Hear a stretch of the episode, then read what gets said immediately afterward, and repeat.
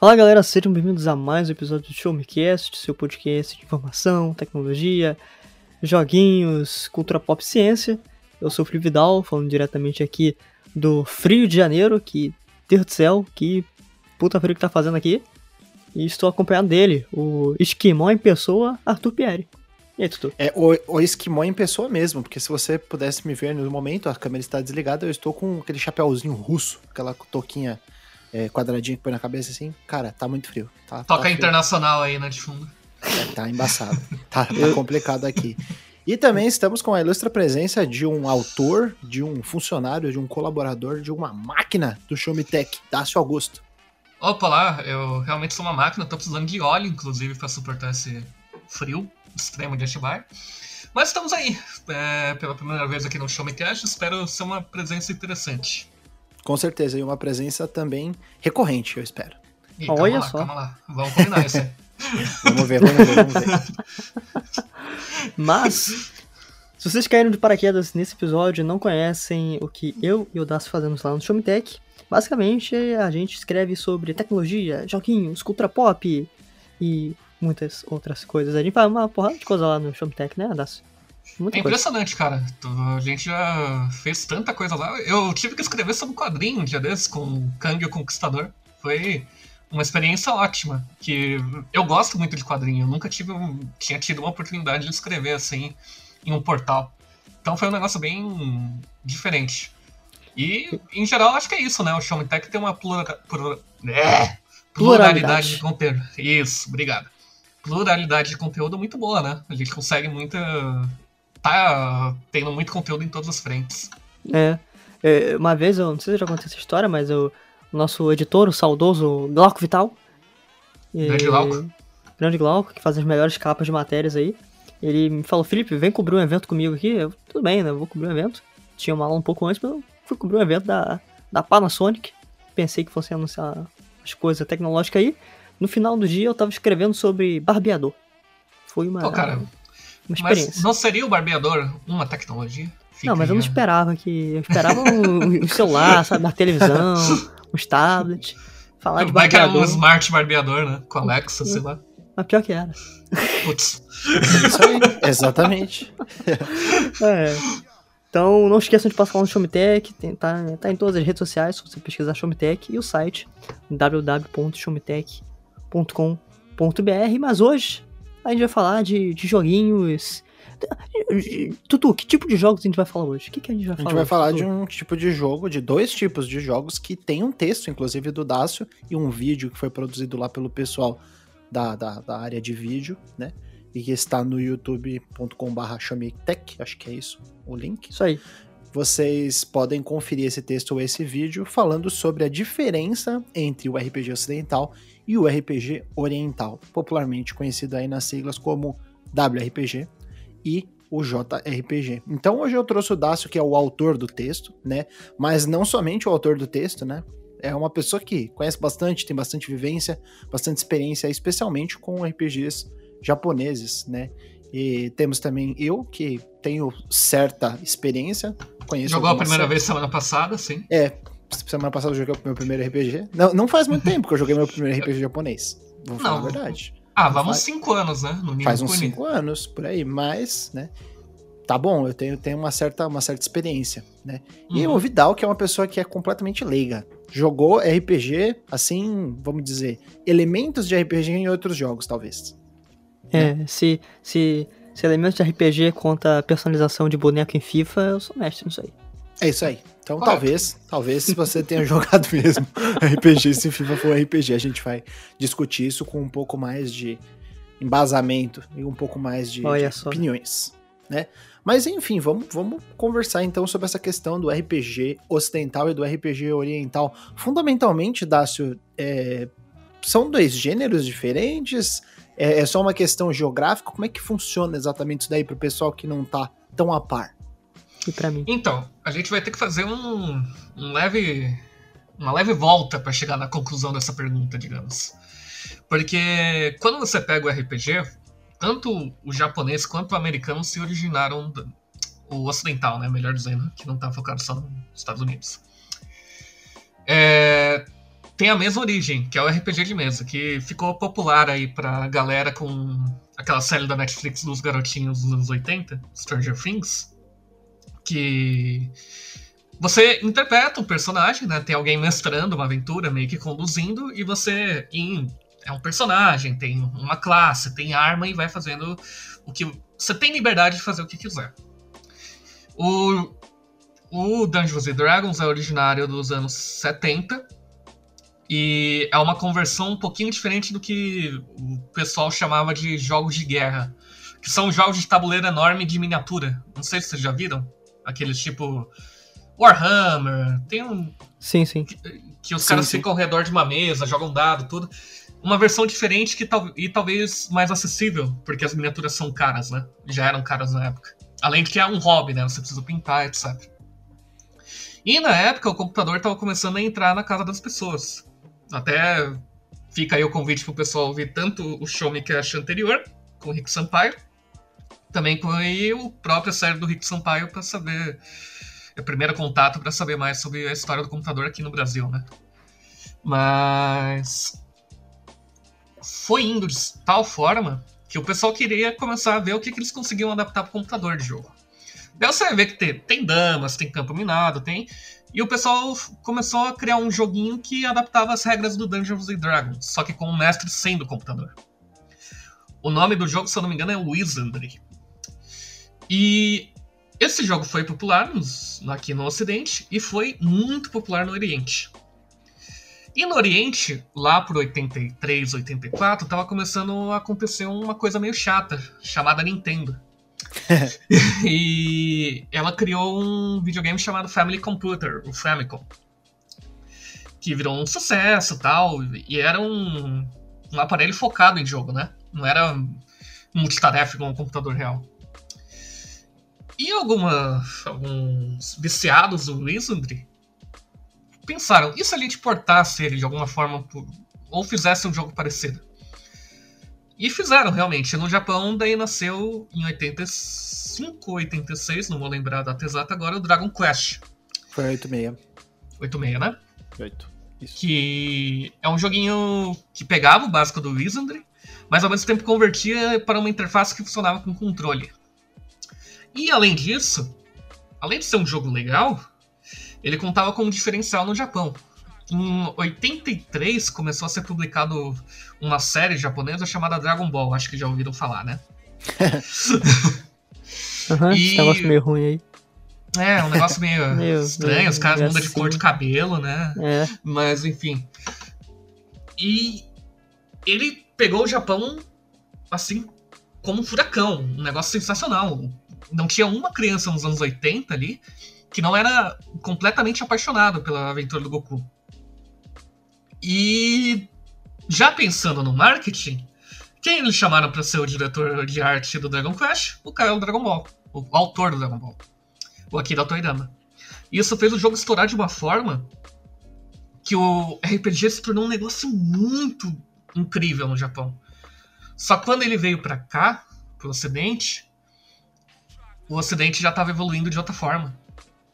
O Ocidente, antes do Nintendinho, do, que é a versão ocidental do Famicom, já estava com já estava bem adaptado com o computador, sabe?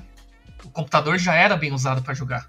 É, alguns estúdios já, já, já estavam surgindo, né? A Black Isle Studios, que é o pessoal do primeiro Fallout, e, se eu não me engano, do Baldur's Gate, né? É, Ultima também se desenvolveu bastante. Diablo, né? Essas, a, a própria. Blizzard, né? Esses estúdios que voltaram mais para para esses jogos que eram até mais expansivos em questão da, de, de expressão e de possibilidades. Sim, e além disso, eu acho que é bem legal pensar que eles estavam evoluindo de uma forma que, enquanto no Japão eles usaram como. Por mais que o Dungeons and Dragons e outros RPGs serviram de inspiração e são populares lá, aqui no Ocidente, eles não pegaram o Wizardry só como base, que foi o que aconteceu no Japão. Aqui, eh, conforme ia evoluindo o hardware do computador, eles iam tentando converter mais e mais do livro de regras, que o RPG precisa de um livro de regras, etc., para um software, para um jogo. E daí foi quando. E daí é, meio que quando começa essa divisão. O RPG no Japão, pegou o Wizardry, adaptou para o console e começou a ir indo numa linha que os sistemas todos estivessem focados neles, não fosse tão complexo e não de, e dependesse e a principalmente do, do jogador. Enquanto aqui no Ocidente ele foi evoluindo de tal forma que o que mais precisava era o jogador conhecer as regras do mundo que ele estava jogando para conseguir fazer o que ele queria. E daí foi criando-se essa divisão. Então, a origem é a mesma, mas de certa forma existe separação, sabe? Por é mais que... que... Pode falar, desculpa. O que me parece é que, por exemplo, o Wizard ele foi uma influência no Japão, mas principalmente para os sistemas, né? Eles tinham que adaptar de alguma forma os sistemas de Wizard para um console que tinha dois botões, o A e o B, no caso o Famicom, e tinha os direcionais para você poder ciclar ali entre os, os, menus. Mas a questão é que ele, ele precisou se adaptar por motivos mecânicos, né? Mas é, é, até legal você ter comentado do Dragon Quest 86, né? Que foi teve o Akira Toriyama envolvido ali na direção artística, né? Eles pegaram o, esse, todo esse semblante, toda essa, essa identidade visual, mas também teve o envolvimento do, do, da pessoa que criou o Dragon Quest, que é o Yuji, Horii, né? Que anteriormente já tinha trabalhado e que o, o Yuji Horii é um cara, ele é puxado, né? O cara Sim. inventou o RPG japonês, ele inventou antes, né, com o lançamento de Portopia em 83, se eu não me engano, para um computador japonês, o Visual Novel. Sim. Que é um gênero completamente focado em narrativa, em, em desenvolvimento narrativo, né, em contar uma história de narrativa mais embutida, de você é, vivenciar ali, contemplar a história né, de, de, de, personagens. Então, é, a parte de desenvolvimento de personagens e de contar uma história, de, né, de estar ali é, vivenciando uma, uma história de terceiros, não a sua própria história, é, ela é bem mais forte no RPG japonês também por conta do, do, do, Yuji Horii. Sim. E é, é legal isso, porque você para pra pensar, quando você vê o anúncio de um RPG ocidental mesmo, é o famoso anúncio do Skyrim na E3 2011, né? Com o Todd Howard falando, você tá vendo aquela montanha? Você pode escalar. É basicamente isso, sabe? Você tá procurando o RPG ocidental, não pensa tem narrativas boas, não dá pra falar que não tem. Mas ao mesmo tempo ele te foca muito mais na sua experiência, te, te dá a liberdade de fazer o que você quiser como jogador dentro daquelas limitações. O, o RPG japonês, normalmente o que você quer fazer com o seu personagem não é tão livre. O que mais acontece é o que, que eu fiz de diferente. Eu quebrei as mecânicas do jogo para chegar no level 99. Ele Sim. não tem uma liberdade tão grande assim. Mas ao mesmo tempo eu acho que isso são os trunfos que acabam dividindo eles. Embora que ao mesmo tempo ainda caminhem muito juntos, sabe? Sim, sim. E sobre a questão da adaptação, né? É, para, para dois botões, é porque realmente os, os RPGs de computador, na época dos anos 80, eles tinham muitas mecânicas de, de, de botões, assim, muitos botões que você podia usar diversos tipos de, de magias, você podia se expressar de diversas formas por classes diferentes, às vezes por personalização é, do, do, seu personagem, a customização do seu personagem, a, a, a forma como você ia é, combater de formas diferentes, você ia é, lutar de formas diferentes. E, isso também apareceu no RPG japonês, né? Não é, não é que o RPG japonês deixou de ter isso, né? Os, eu acho que os dois é, gêneros, né? Agora falando sobre como eles caminham, porque a gente comentou um pouco só como eles se diferem um do outro, mas como eles caminham juntos, né? Os dois são gêneros que têm sistemas que é, andam. É, por exemplo, sistemas de combate que às vezes se combinam com o sistema de movimentação, que se combinam com um sistema pré-combate, né, o que também é importante da preparação para o combate, para depois você ir efetivamente para um embate, para uma luta. Né, mas eu acho que essa questão de, de como os sistemas se conversam né, e como, como eles funcionam ali, essa simbiose e essa sinergia de sistemas, ela é uma, é uma questão, é uma característica muito inerente dos dois gêneros, né? Um no, no RPG japonês, voltado mais também para o desenvolvimento de personagem durante as lutas ou durante os, uhum. os confrontos, porque você tem, às vezes, essas as cinemáticas, né, esse tipo de coisa.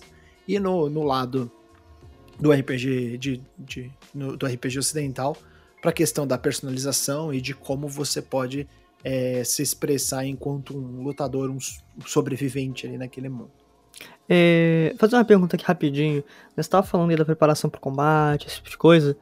Porque geralmente quando eu vejo as pessoas falando de RPGs, uh, é, principalmente esses, esses, os primeiros que foram lançados, né, aí, uh, antes e até durante até a década de 90, né, acho que se populariza muito ali, é principalmente aqui no, no Brasil, né, me corrijam depois se estiver um pouco enganado, mas esses primeiros games eles eram no formato de turnos, né?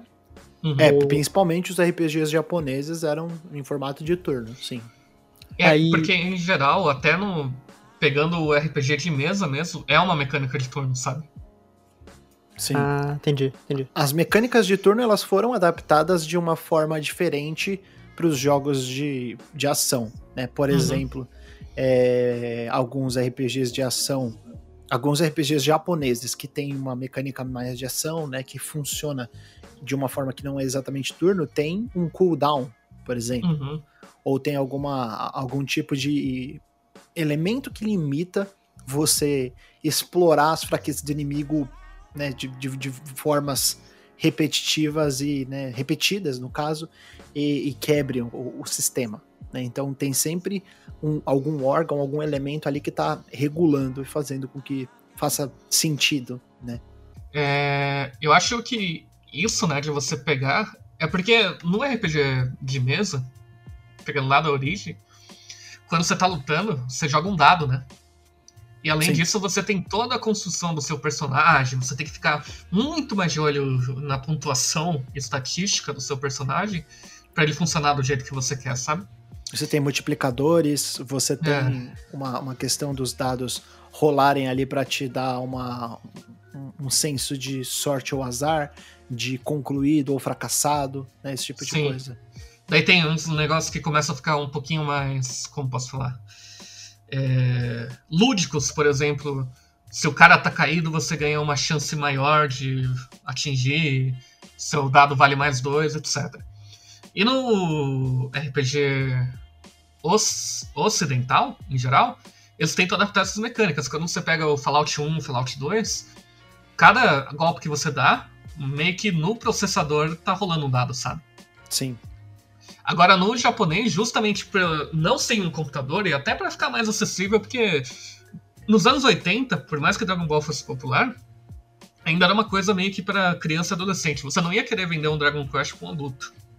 É, o público do console também, né? Igual a gente comentou no episódio com o Rick, o público do console, por conta da Nintendo ter marketado ele, né? Divulgado ele como um brinquedo, era para crianças. Né? As crianças iam jogar Dragon Quest. Os adultos que tinham computador, né, com aquela desculpa de que seriam para outras tarefas, estavam jogando RPG de computador, que era uma coisa mais, mais complexa na época. Uma coisa mais pesada. Tanto é que você pode ver a diferença narrativa do Fallout pro Dragon Quest, né? Fallout já é um negócio pesado, cínico, muitas vezes até um tanto adulto demais para as coisas que tinham na época. E Dragon Quest é um conto de fadas. Sim, sim. Mas eu acho importante isso porque você pega uma criança, falando da minha experiência própria, para quem não sabe onde eu fui criança, é, jogando banco imobiliário com 8, 9 anos, eu ficava muito frustrado se eu tirava um no dado, sabe? Do, do nível de chorar às vezes. Então eu imagino qual seria o resultado num, de ter um videogame assim, sabe? Se eu tentasse jogar assim. Ainda mais se essa se esse truque aparecesse na tela, né? Uma coisa tipo do, do Disco Elysium, que você faz a ação, o dado vai lá e pá na tela e mostra, né? Sim. Porque quando você ainda tá camuflado, né? No caso de, de jogos de ação mesmo, hoje em dia, você, você pode errar. Né? Às vezes uhum. você tá jogando tal e você erra, né? Num, num combate. É, sei lá, num, num RPG de ação mais Mass Effect da vida. Você pode errar alguma coisa ali, né? Porque o Mass Effect é um RPG de é um RPG ocidental, mas ele bebe bastante também dessa da, da linha oriental, né, de contar a história de personagens já é, pré-moldados, né, já tem a história daquele mundo bem definidinha e tal. Então é. E também falando de história do, do mundo, eu acho que o RPG ocidental ele é, ele, é, ele é bastante sobre isso, né? Que é história de personagens, mais do que a história do mundo. E o RPG ocidental, né? O oriental é mais de personagens e o, o ocidental eu vejo como mais uma história do mundo do que dos, dos, dos, próprios personagens, né? Isso é uma coisa bem evidente nos jogos da, do Elder Scrolls e do Fallout mesmo. Né? Que você cria o seu personagem ali, né? Você tem a, a você distribui os pontos, né? No, acho que é, é Strength que chama no Fallout. Ah, não lembro agora.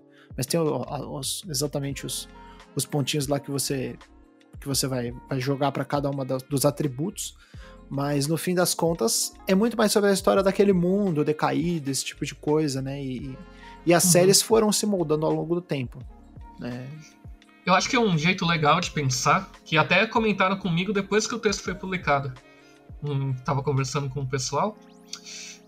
Encara o RPG oriental japonês como um livro interativo. E encara o ocidental como você brincando de estar no livro, sabe? Que ele faz de conta que você brincava quando Sim. era pequeno. Que é meio isso mesmo. Porque o ocidental te dá um mundo, mas ele não te dá muitos limites, sabe? Ele dá limites, claro, dentro do que o jogo permite, a engine permite, mas ele quer ao, ao mesmo tempo que a experiência sua seja única. Sim. É o famoso negócio do. É, você conversa com duas pessoas de, que jogaram Skyrim e a primeira quest ou a primeira cidade que eles chegaram não é a mesma. Sim, sim. E, e o japonês não, o japonês vai te. O oriental, né? Vai te encaminhando até o momento que quando ele abre, por mais que tenha uma liberdade, você ainda tá num senso. É, tudo isso, na verdade, eu volto de novo lá atrás. É meio que. Eu acho é você pegar um RPG de mesa e ver duas interpretações diferentes, sabe? Porque. Ou dois focos diferentes. Porque quando alguém tá mestrando um RPG de mesa, é, você tá naquele mundo que o cara tá criando a história, né? Sim. E você tem. Mas ao mesmo tempo você tem a liberdade do que você pode fazer como personagem. O ocidental quis focar no personagem. Sim. E o oriental quis focar no mestre, digamos. É, e também tem a questão. É, no, no, personagem do, do, dali da mesa de RPG, né? E, uhum. no caso do mestre da mesa de RPG. É, tem uma, uma questão interessante também que é sobre a, a, a, geografia, né? A gente chama de RPG ocidental porque ele surgiu no Japão, e chamamos de RPG é, oriental no, no, Japão e ocidental no Ocidente, principalmente nos Estados Unidos. A gente, às vezes a gente fala RPG americano, né? Até porque ele surgiu nos Estados Unidos, mas foi difundido é, na Europa em outros, em outros lugares. Né? E o, o RPG oriental ele é principalmente no Japão, né? porque em outras regiões ali perto é, não, não se tinha uma cultura tão forte. Né? Hoje em dia a gente tem RPGs coreanos, RPGs chineses, né? tem, tem um mercado forte, principalmente nacional lá, que fica dentro da China. Né? Mas eles não são tão, tão, tão gigantes, né? não tem uma, um símbolo tão grande, uma importância tão grande e nenhuma cobertura tão grande quanto os RPGs é, japoneses. Mas é, é, interessante pensar que hoje em dia tudo está muito difundido, né? Se você pega um jogo igual um, um The Witcher da vida, é, ele tem um foco bem forte nos personagens, mas também tem um foco bem forte no mundo? Então ele, ele, ele te conta, ele te dá bastante liberdade para as questões que ele aborda, né? Mas ele também é um jogo que você poderia encontrar algumas é, características fortes de RPG japonês, né? Assim como você pode encontrar um RPG, um JRPG, um RPG que a gente chama de RPG japonês, é feito completamente por uma pessoa que não é japonesa ou lançado de um país que não é do, do Japão. Né? Você pode ver um RPG oriental tentando imitar o um americano, né? Dragon Quest 12. Mas enfim. É, é difícil falar sobre isso, né? Porque o Dragon Quest 12 ainda não saiu. Eu sei que você tá um pouco preocupado, né? É, mas. é uma palavra bonita. Mas... vamos, vamos, vamos, manter a, a, sanidade. Vamos esperar. Por... Mas, né? Undertale é um desses exemplos, né? Que é... Sim. E ao mesmo jogo... tempo que dá, coloca mecânicas completamente diferentes, né? É. O que torna Undertale um RPG, o que torna Undertale um shooter, o que torna um monte de coisa, sabe? É, é engraçado porque ele, ele te faz pensar, né? Te faz refletir sobre o papel de gênero, né? Te faz refletir sobre um monte de coisa, né? Mas principalmente sobre o papel de gênero de videogame, né? De, do, o que é um gênero, né? Mas principalmente porque eu, eu, eu, eu, eu costumo bater nessa tecla. O Undertale é um RPG japonês. Ele é feito Sim. pelo Top Fox, né? Ele não é japonês, mas ele é um RPG japonês. Assim como Dark Souls é feito por pessoas japonesas, né? Pela, pela From Software, que é uma, um estúdio japonês, mas é um RPG ocidental, né? Não só em temática, não só em, é, em estética, mas em forma de jogo, né? Em mecânicas e principalmente uma coisa que eu acho que é, é, é talvez esse seja o episódio mais adequado para a gente discutir sobre intenção de gênero, né? Porque gênero no videogame é uma coisa muito complicada, né? Tá uhum. sempre, sempre são discussões muito acaloradas, né? É, até eu quero mais para frente falar de um jogo que as pessoas insistem em falar que é RPG, elas insistem. mas, mas é, é, é, difícil porque é, é, justamente sobre isso. Qual é a intenção desse jogo? Um, um jogo de uma série que pegou tudo que Final Fantasy e Dragon Quest tinham e subtraiu para deixar só algumas coisas que eles queriam, né? E, então o gênero é muito sobre a intenção. O, o, o, JRPG ele não é definido somente por mecânicas ou somente por turno, né? Existe também essa essa grande meio que uma é uma conveniência, é uma, é uma convenção, né? Que RPGs japoneses por convenção são de turnos, principalmente os mais antigos, mas hoje em dia não tem isso. Xenoblade Chronicles é um RPG japonês é. de ação. Sim, o, Normal. o Final Fallout... Fantasy VII Remake você pega e turno tem um certo turno, mas adaptou de tal forma que é totalmente legível para quem só conhece o jogo de ação, sabe? Exatamente. O Fallout antigo, né, e o, os mais recentes, o, o, próprio Disco Elysium, ele é um jogo de, de turno. O Disco uhum. Elysium é uma visual novel de turno, basicamente. Sim. E ele não é um RPG japonês, ele é um RPG de computador.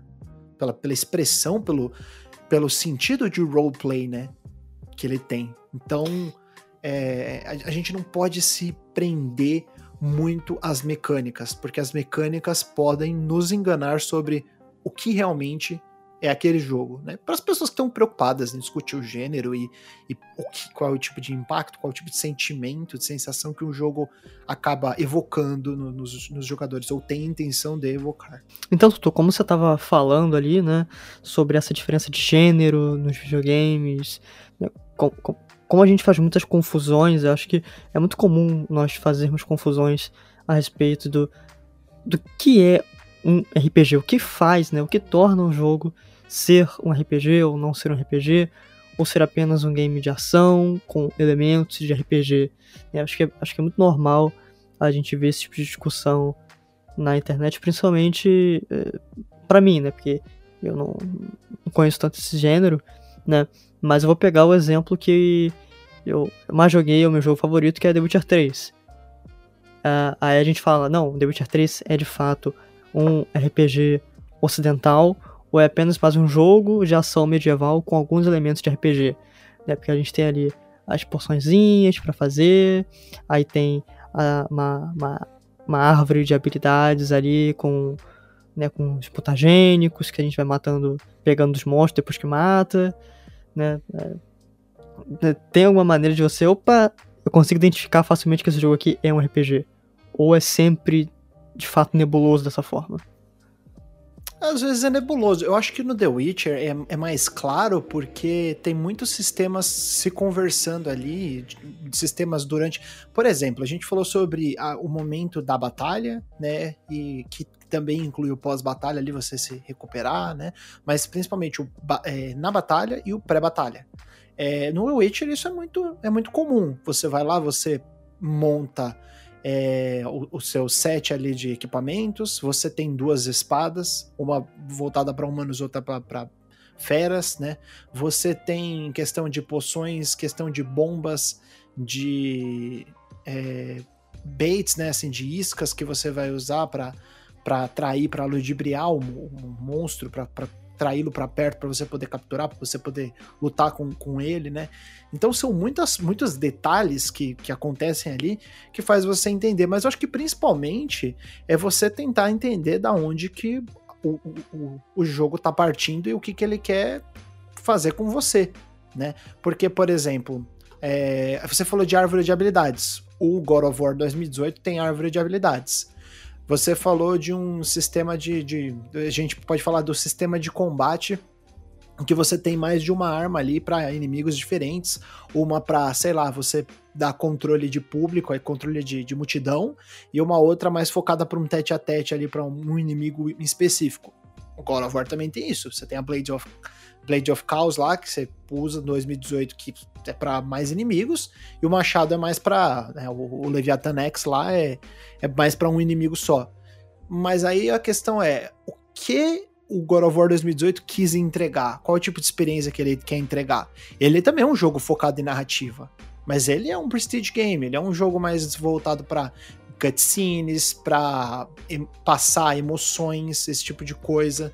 É, ele tem uma, uma narrativa embutida, ao mesmo tempo em que ele tem uma, ele te dá uma liberdade de expressão por meio da, da dos golpes, por meio da, do, do moveset e do, do loot que você vai é, equipando, né? Eu tô dando o exemplo do God of War 2018 porque eu acho que ele é um, é um exemplo muito, muito fácil de você entender, porque tem há muitos elementos de RPG presentes no jogo, mas não necessariamente ele se mostra como um RPG. Não sei se o Dácio concorda nesse, nesse sentido.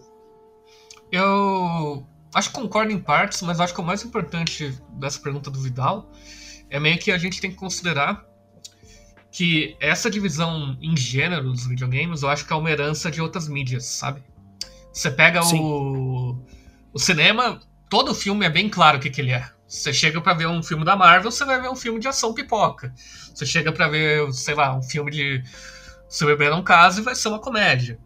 Você sabe o que esperar do filme e ele segue uma receita de bolo que, por mais que ele tenha momentos incríveis, genialidades no roteiro, etc., ainda tá dentro daquilo que você espera no gênero.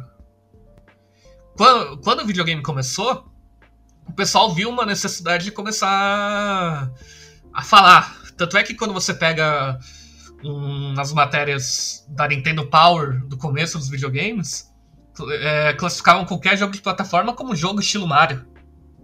É. é. Faz, faz até sentido porque, né, o Mario meio que inventou esse estilo, e aí tudo que vem depois dele, né, seria mais ou menos um clone, seria mais ou menos baseado nele, mas também pela necessidade de categorização, né, de classificação para você poder atribuir um certo sentido na hora de recomendação. E ao mesmo tempo, a gente está falando de uma indústria extremamente capitalista, que, quer, que visa o lucro. Então é óbvio que eles vão pegar as coisas populares e vão encaixando em cada um dos produtos. Sim. Quando o Final Fantasy VII lá, um RPG totalmente japonês, dentro dos tropos que a gente comentou aqui, dentro dos verbos, saiu e fez muito sucesso no, aqui no Ocidente, não foi só a indústria japonesa de jogos que começou a colocar CG no jogo. Sim. Foi... O, o Final Fantasy VII é, em de certa forma, o primeiro Prestige Game, né? Sim, o primeiro AAA, né? É, o primeiro AAA. Né? Ele é o, o primeiro Sony Game. É. é. Inclusive, saiu pra PC, ó. A Sony desde aquela época já lançando Sony Games no PC. Aí, ó. É. Mas é meio isso, sabe? Eu acho que a necessidade de categorizar, às vezes, acaba colocando a gente numa sinuca de bico meio complicada. Porque o RPG, depois do Skyrim, se tornou um negócio muito maior.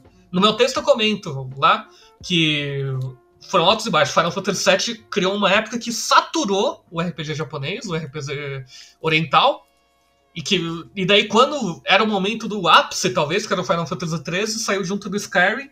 O Skyrim foi incrível e o Final Fantasy III, nossa, o RPG oriental está desgastado, está com cansaço, não sei o que lá.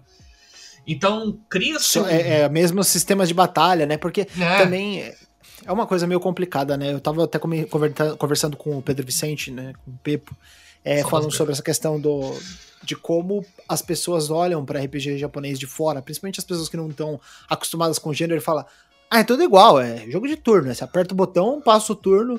E, e, não, cara, você jogando um Final Fantasy VII da vida, você vê a complexidade de um sistema de, de matéria, né?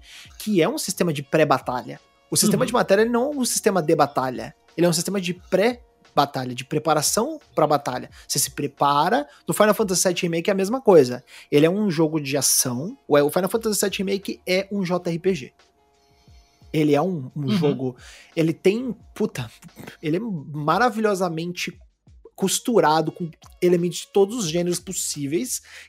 Só que ele é um RPG japonês. Né? Ele continua sendo um RPG japonês. Por mais que ele tenha características de AAA, por mais que ele tenha o orçamento de um, de um, de um jogo AAA, de Prestige Games, esse tipo de coisa, ele é um RPG japonês. Né? De, de altíssimo escalão e de, de altíssimo calibre também. Então, o que, que acontece com ele? Você tem a preparação para batalha. Né? Você tem aquele sistema. E ele ainda funciona mesmo nos modos de ação como um jogo de turno, né? Porque o que mais, o que, o que mais a gente poderia definir como ATB? Uhum. O ATB é o turno, cara. Ele São variações de turno, né, no fim. É São porque o variações pessoal, do turno, né? o pessoal pensa no turno, ele pensa que é só um negócio de você tá no menu e escolher tal. Mas tem tanto. Cara, eu acho Como eu que falei, né? videogame. É o cooldown. Isso. O videogame, na essência, estamos aí ah, chegando a 40 anos desde o Famicom. Se a gente tivesse ficado 40 anos só no Mario 1, videogames não tinha se tornado o que tinha se tornado hoje. O negócio foi achar várias formas. Foi em 91, um maluco da SEGA falar: e se o Mario virasse uma bola? E daí pronto, mudar a plataforma. E indo. Sim. É, mas é, é, é bem por aí. Mas a questão também, Vidal, sobre o gênero, né? É que nem todo mundo quer e nem todo mundo precisa discutir o gênero dentro do videogame. A gente gosta, a gente é aficionado, a gente trabalha com isso, a gente se, né, de certa forma respira videogame, né? Mas Não façam isso. não fa- é, não, não, inclusive não isso. recomendo. O gamer tem que não acabar. recomendo. É, o videogame tem que acabar, o gamer tem que acabar, entendeu? Mas é, a- essa é a, é a, a, a questão, acho que ó, o, o principal é, a gente não precisa necessariamente, todo mundo não precisa necessariamente discutir sobre o gênero videogame, mas ele existe, ele tá lá, e quando você quer discutir e entender mais, é muito importante você se ater a esse tipo de coisa, de que o gênero dentro do videogame, de gênero nos videogames, ele não é uma questão somente das mecânicas. Ele não é uma questão das, da estética. Ele é uma questão da intenção, do tipo de sentimento que ele evoca em você, do tipo de experiência que você tem ali com o jogo, né? Tem, tem jogos que são de um determinado gênero que a pessoa joga completamente de, um- de uma, de uma outra forma, né? Se você pegar, por exemplo, o Skyrim e você jogar... Ele é um RPG. Se você jogar ele só é, sem combate, você pode tentar é, colocar tudo no máximo na questão de carisma e tal, e, e roubando os lugares, esse tipo de coisa, conversando, convencendo as pessoas, você pode terminar evitando muitas mortes, como é o caso no, no próprio Undertale, né, que propõe Uhum. esse tipo de, de rota pacifista, de rota genocida, de rota neutra. Então, é, ele te dá essa liberdade, né, o, o RPG, até porque faz sentido, né, que é o roleplay, né, o role-playing game, o jogo de interpretações de papéis, né, então, é, eu acho que vai um pouco nesse, nesse sentido de a gente precisa discutir realmente o que, que é o RPG? É, Não, ele tá, ele tá difundido. Ele tá difundido em diversos jogos, inclusive em jogos que não são essencialmente RPGs. Eu, por exemplo, eu, eu não considero exatamente é, Bloodborne um RPG. Ele é um Souls, ele, ele é um jogo da From Software, ele é derivativo de Dark Souls, mas eu vejo ele muito mais como um jogo de ação, muito mais pro lado do Sekiro do que do, do, do próprio Dark Souls, né? Ele tem os elementos dele lá, mas eles não, tão, tão, não são tão expressivos quanto no, em Souls. E sei lá, você vai falar do jogo de celular lá, o, o Dragon Ball Dokkan Battle. Que literalmente é um Tetris, que você vai juntando as coisas, só que daí você tira o personagem e ele dá uns poderes especiais. Os personagens têm nível. Por causa do nível, você vai falar que é um RPG, entendeu? Não é. É, tem esse negócio do nível também, que é um, também é Ah. um misconception, é que, ah, tem, existe a questão da progressão por níveis e tal, e às vezes eu escuto as pessoas falando, ah, porque tal jogo não é RPG porque não tem nível. Cara, não é bem por aí. Tem jogo que não tem nível e é RPG. Tem jogo que tem nível e não é RPG, entendeu? Então, é, é- tem que tomar um pouco de, de cuidado nesse sentido. Não sei se a gente respondeu a sua, a sua pergunta, Vidal. Se a gente foi por uma tangente não, não, completamente respondeu maluca. sim, respondeu sim. Mas eu tava lendo é, ontem, na verdade, né, um artigo que saiu lá na torre, na torre de controle, que falava sobre os immersive scenes, né, ah, com System Shock. Dá pra ver algumas similaridades com, com esse tipo de jogo, assim, porque eu, eu, eu, conheço muito pouco desse estilo de jogo também, né? Não, não é muito minha praia, mas do que eu li no artigo que ele falava, né? Da, da você tá. Né, você falou isso do, do, do role play game, né? Dessa tradução aí. É, você, você pega esse papel aí do jogador. Tem alguma similaridade ou, ou não, né? Cara, eu posso. Antes do Não, pode, pode, lá. É, eu acho que isso, o Immersive Sim, e qualquer jogo na real, é na verdade um grande roleplay, né? Você tá no papel. É. Sim. Então, se a gente for levar a ferro e fogo o que é um roleplay, todo videogame, sabe? É, tem coisas nos videogames que são meio complicadas de você definir, porque se você extrapola, você acaba caindo no tudo é isso, né? É, o uhum. roleplay é um deles, o outro é gameplay emergente, o outro é narrativa emergente, principalmente gameplay nem tanto, né? Acho que foi um, foi um pouco de, de erro meu, mas narrativa emergente, que é tipo, ah, o que é narrativa emergente? Toda narrativa que é criada por meio do jogador, é, onde você utiliza de mecânicas, e por, e por, meio delas você vai contar a sua própria história, você escreve a sua própria história. Cara, em todo jogo você se expressa diferente.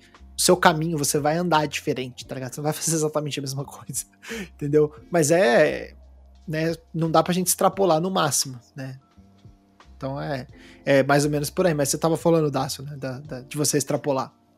Não, então, é que eu acho que qualquer jogo hoje em dia, a indústria evoluiu para um ponto que qualquer jogo que a gente pensar, qualquer jogo que a gente considerar, pode se encaixar em um gênero X ou Y. Por exemplo, você pode considerar legitimamente o Euro Truck Simulator um jogo de corrida, mas ele não é, é um jogo de entregas.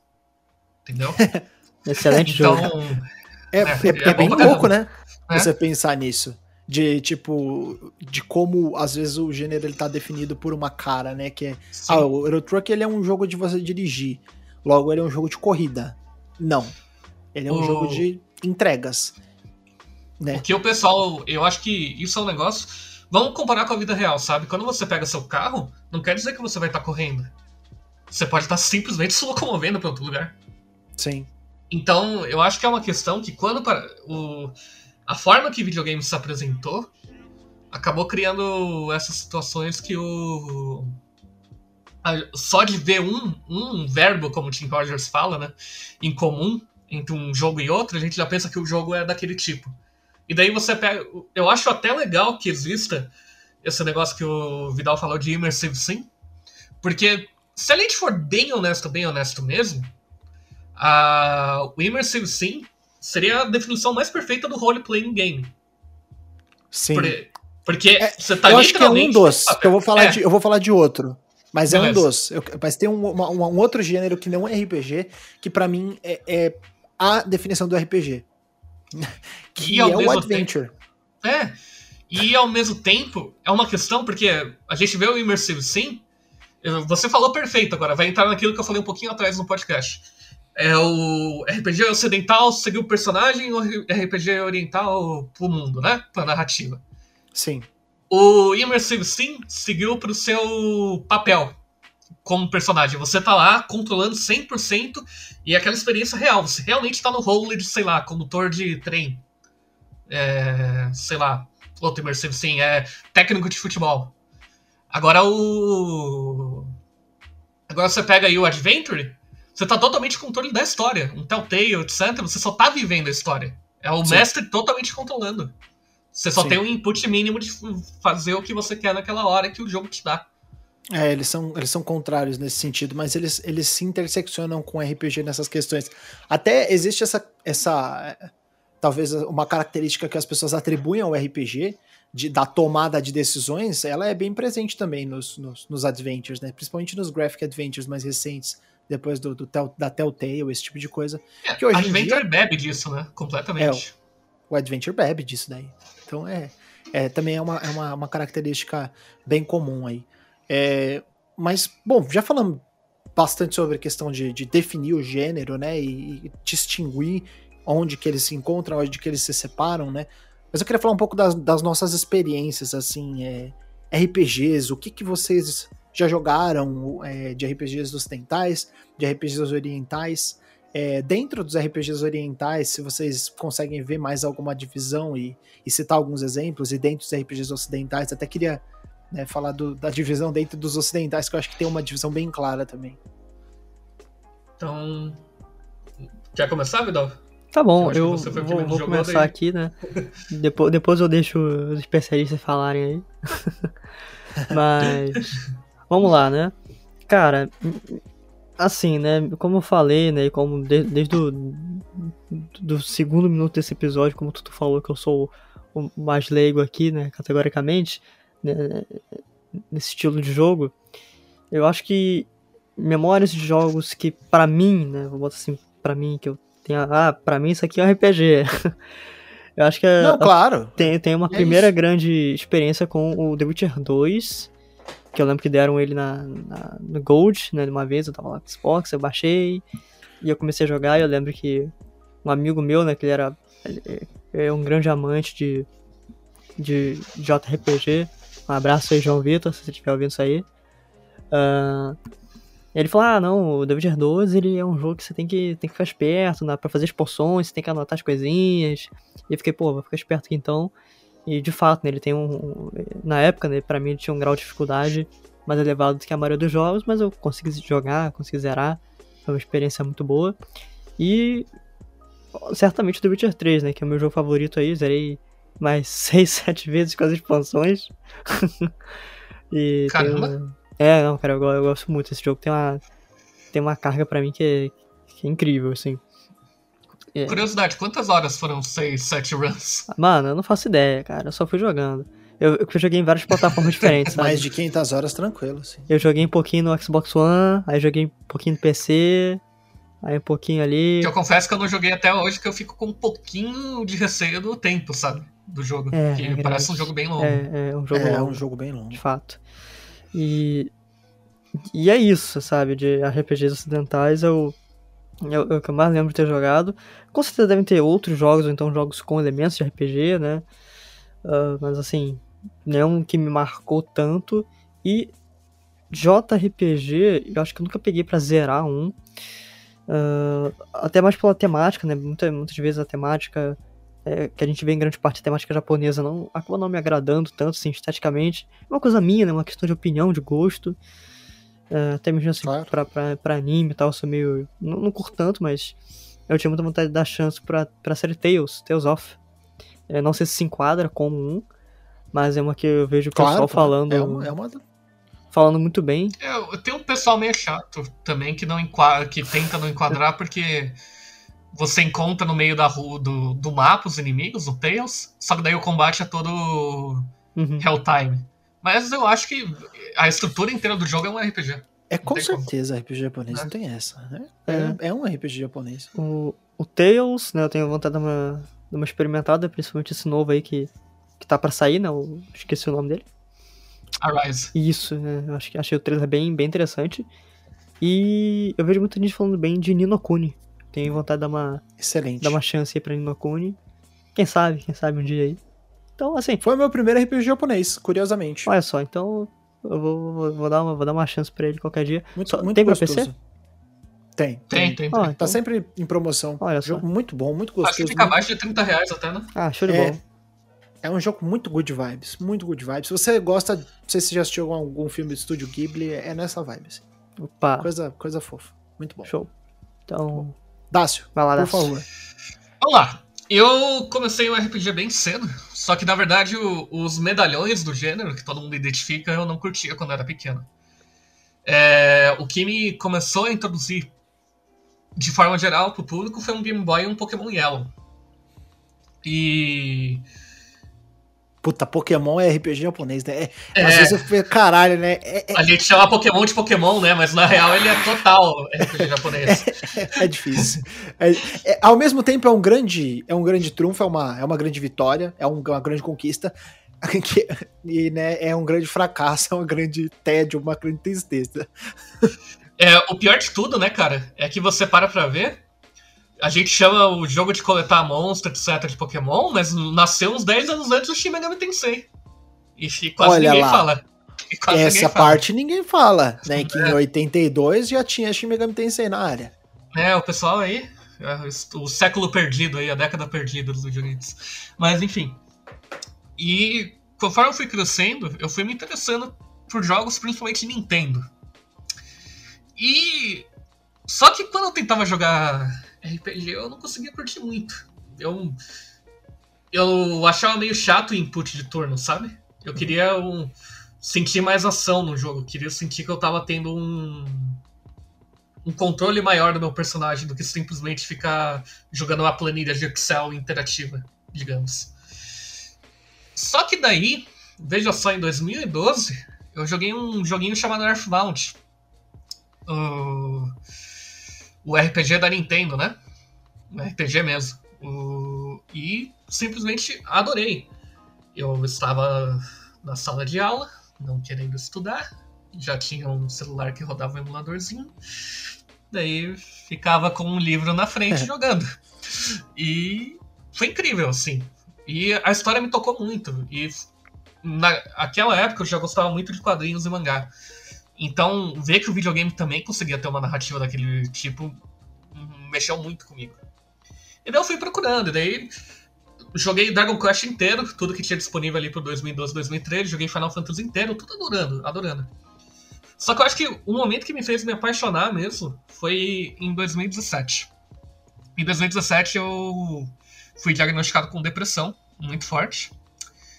E tava difícil mesmo, assim, tentativas complicadas. Momentos que meus pais passaram por uns momentos muito difíceis comigo, meu irmão.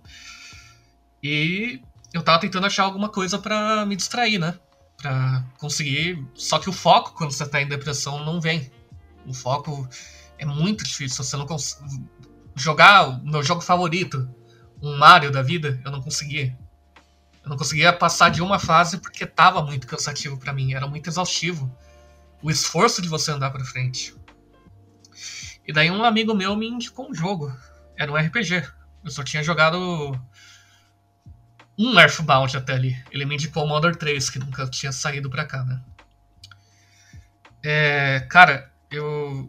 Foi uma das experiências assim. Eu falo. Sem sombra de dúvida, eu não estaria vivo se não tivesse jogado esse jogo me mudou de um jeito, me introduziu uma coisa e o, o tema principal do Modern 3 era exatamente o, o, que me jogou na depressão, sabe? E ver como o jogo lidava, tudo. Uh, eu acho que não só como RPG, eu acho que até mesmo eu tenho um certo asco com um RPG ocidental, porque eu não gosto da falta de foco, que dá uma tanta liberdade pro personagem. E no Modern 3 não tem isso. No Modern 3 você, tava, você joga com 5, 6 personagens, um capítulo para cada um deles, e a história vai se desenvolvendo de um jeito, de uma forma. Aquilo. Cara, eu acho que. Isso é a prova que videogames podem ser algo a mais, sabe? O, você pega uma uhum. pessoa que tá doente e consegue fazer ela ter uma experiência transformadora. É Não, da hora. Muito bom, muito bom. É, você comentou mais sobre RPGs orientais, né? Eu tive um pouco de experiência com, como eu falei, com Nino Kuni, eu joguei o primeiro, foi meu primeiro, né? E também queria destacar outros dois que eu gosto muito, né? Que. Eu vou colocar três, né? Que é o Persona 4 Golden, que eu joguei também. Joguei em 2018. Muito, mano, excelente. É um dos jogos que eu mais gostei na vida, assim, muito, muito bom. Em 2019 eu joguei o Dragon Quest 11S, né? Foi o meu primeiro Dragon Quest, o único que eu joguei até agora. Gosto muito também. Dacio é muito fã de Dragon Quest. E jogo super good vibes também, muito, muito tradicional no, nas suas mecânicas, assim, mas é, que te leva a lugares muito muito muito bonitos, que te conta uma história muito bonita, te introduz a personagens bem carismáticos, né, bem é, empáticos. E mais recentemente o Final Fantasy VII Remake, que foi o meu primeiro Final Fantasy também, eu não tinha jogado nenhum e eu tô, tô realmente apaixonado. Até agora eu tô pensando assim, toda hora me pego pensando no, no Final Fantasy VII Remake. Mas dos ocidentais que eu, eu gostei bastante, assim, que me marcaram, foi o Fallout 3, eu gosto bastante dele, apesar do, do New Vegas eu saber que ele é objetivamente melhor, por ter sido feito pelo pessoal da Obsidian. O, o 3 foi o primeiro que eu joguei da série e me marcou bastante. É, gostava de como ele era um jogo de mundo aberto, mas no momento do, do, do, do combate ele te colocava num sistema de turno. Achava bem legal isso, né? Que é o VATS. Muito, muito bacana essa, essa mecânica de, de tiro. É, exatamente isso. Você pegava. Tchum!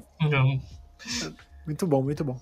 E, Witcher 3, que o, o Vidal falou, eu, eu, cheguei duas vezes a, até a Skellig, não, não zerei, no PC e no PS4, mas gostei bastante do que eu joguei. É, e eu já falei do Disco Elysium várias vezes, né? Que eu acho que é, é legal sempre comentar desse tipo de jogo, né? Do Divinity, do, do Disco Elysium, do Baldur's Gate 3, agora que tá no acesso antecipado, que são RPGs de computador, né? Também tem o, o, o, mais recente aí da Obsidian, que é o Pillars, Pillars of Eternity, né? É, que são RPGs de computador, são CRPGs, né? E, e, eles têm uma distinção com os RPGs ocidentais, né? Que apesar de ter a mesma veia, de ter a mesma origem, né? O foco é bem mais é, bem mais na questão da, da expressão, do roleplay propriamente dito, eu sinto, do que da, da customização e da grandiosidade de mundo que tem o, os RPGs mais, mais voltados para ser um triple A, né? Que é o Skyrim, o próprio Witcher, esse tipo de coisa, né? Esses, esses jogos maiores, né? O, o, Dragon Age e etc. Mas então são, são esses daí que eu, que, eu, que eu queria citar principalmente. E por último, pra gente fechar, né, uma discussão que a gente tinha deixado lá para trás, por que The Legend of Zelda não é um RPG? Não é. e por que as pessoas insistem em falar que é um RPG? Totô, você falar isso aí que eu não quero arranjar briga com o Nintendista, não. Divirta-se. Cara. Ficou sem jeito agora. Como eu falei antes, né? É, não, como eu falei antes, o, o... a gente encontra, em, principalmente no, no Zelda 2 e no Breath of the Wild, elementos de RPG. Você pode falar que Zelda é uma série com elementos de RPG. Ele tem elementos de RPG, né? No, o próprio Breath of the Wild tem a questão das armas quebrarem, de você ter que mudar toda hora de arma. Você tem. Ele é um jogo sistêmico, tem sistemas de combate conversando com o sistema de movimentação, conversando com, com a natureza, né? Com, com, com o bioma, com esse tipo de coisa. Mas, cara, sinceramente, Zelda foi exatamente isso que eles fizeram na época. Quando Zelda foi concebido em 86, é, eles tiraram toda a complexidade que tinha de, de dos RPGs para introduzir um jogo que era sobre uma aventura.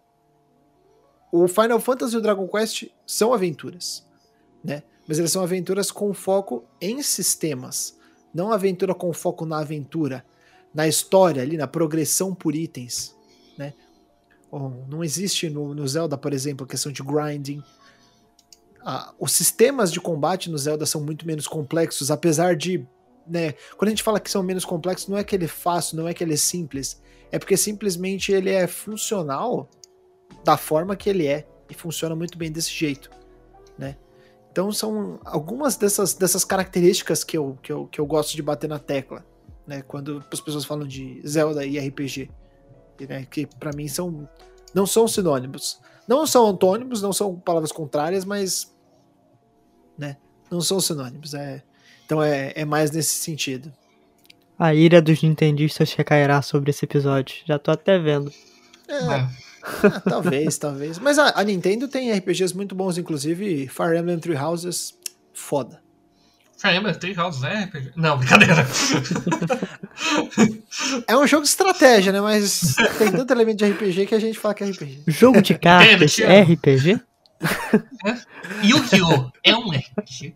Ah, o Forbidden Memories é um RPG. Olha só, rapaz. Manipulação, né? É. Será que. Tu toma invente são Forbidden Memories, pessoal. É, não, essa, essa discussão não está aberta no podcast. Vamos encerrar aqui. ah, é. Então, caramba, esse podcast rendeu, hein? A gente falou bastante coisa aí de. Vocês, principalmente, falaram bastante coisa aí de, de RPG. Eu fiquei aqui como como o rapaz das perguntas, no Pergunte aos Universitários. Mas, é mas tamo aí. E se você ouviu esse episódio até aqui, certamente aí não esqueça de compartilhar ele para aquele teu amigo nintendista, aquele teu amigo que gosta de, de, de joguinhos aí. Compartilha para ele, compartilha nos seus grupos de WhatsApp. Tenho certeza que a galera vai curtir ouvir a gente falando de, JRPGs aqui, de, falando de que Zelda não é RPG. Manda aí pro. pro- Compartilha com os seus amigos que jogaram Persona 4 e choraram. Olha É. só, rapaz. E eu faço um convite no final desse cast, se vocês me permitirem. Olha, Claro. claro. Eu convido qualquer pessoa que está empolgado com Dragon Quest 12 a vir em Atibaia sair na porrada comigo. Muito obrigado. Eu pensei que você ia falar, eu convido qualquer pessoa a ouvir o Chocobo Cast, que é o Não, meu, não, meu podcast de Final Fantasy. Não, Tá, tá bom, tá bom. caramba, isso foi específico, rapaz. Caralho. Ah, tá bom. Ai, Deus. Mas aí eu convido vocês a darem uma parcela lá no Showmetech. Como eu disse no começo do episódio. Pensei que ia falar convido você, não passaria Atibaia.